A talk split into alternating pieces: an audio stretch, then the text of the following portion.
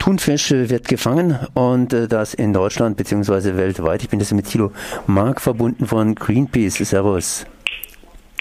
Hallo? Hallo, hier ist Thilo Mark. Ja, genau.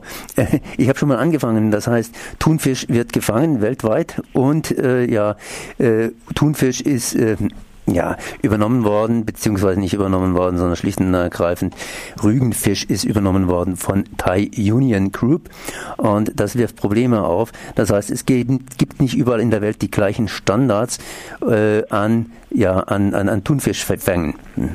Das, das stimmt. Thai Union ist der größte Thunfischproduzent der Welt. Jede fünfte Dose Thunfisch, die auf dem Weltmarkt verfügbar ist, kommt von dieser Firma. Und ähm, Thai Union ähm, hat in den vergangenen Jahren ähm, mehrfach mit Menschenrechtsverletzungen zu tun gehabt. Das ist ähm, mehrfach nachgewiesen worden. Ähm, Arbeiter aus den Nachbarländern von Thailand, aus Laos, an Myanmar und so weiter, die äh, werden dort unter menschenunwürdigen Bedingungen zur Arbeit gezwungen. Ähm, das ist der eine Punkt. Der andere Punkt ist, dass ähm, der Thunfisch, der verkauft wird von ähm, Thai Union, aus äh, Fängen stammt, die extrem zerstörerische Fangmethoden einsetzen.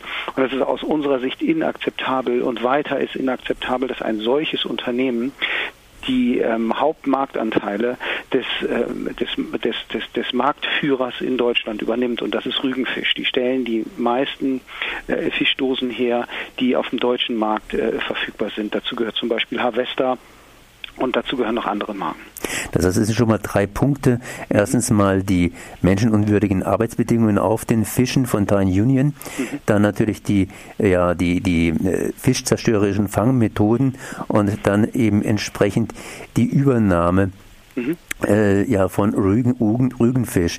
Ich meine, was hat äh, Rügenfisch gemacht hier in Deutschland, beziehungsweise wie verhält er sich in Deutschland? Es muss ja nicht unbedingt sein, dass Rügenfisch jetzt unbedingt gut ist. Rügenfisch ist im Grunde genommen in der, in der Vergangenheit für, uns zumindest nicht aufgefallen durch irgendwie äh, schlechtes Geschäftsgebaren oder, ähm, oder durch, durch ähm, an, an andere, andere Sachen. Die stellen in erster Linie Herings, ähm, Heringsdosen her. Ähm, aber was jetzt passieren wird, und das sagt der Geschäftsführer von Thai Union eindeutig, ähm, äh, Thai Union will expandieren, vor allen Dingen auf den europäischen Markt. Der ähm, Rügenfisch scheint der Anker für den deutschen Markt zu sein. Und das ist ganz bemerkenswert, weil ähm, wir haben in den vergangenen Monaten recherchiert und es ist tatsächlich so, dass in den großen deutschen Supermarktketten äh, keine Thai Union Produkte in großem Maße von uns gefunden werden können. Und darauf ähm, waren wir eigentlich ähm, vergleichsweise auch stolz, weil wir beraten die Supermarktketten in ihrer Einkaufspolitik. Ähm, es ist gut, dass bis jetzt ähm, die Produkte von diesem von von diesem äh, Dosentunfischhersteller Thai Union bis jetzt nicht in den Supermarktregalen zu finden war. Aber das wird sich in absehbarer Zeit ändern. Und das ist ähm, nicht gut. Da müssen wir unbedingt was tun. Ich war vorhin ein bisschen gestottert, das heißt, wir sind ganz, ganz schnell ins Interview reingegangen und das wird auch ein ganz, ganz schnelles Interview werden. Wir werden sicherlich an dem Thema dranbleiben. Äh, wo kann man sich näher informieren?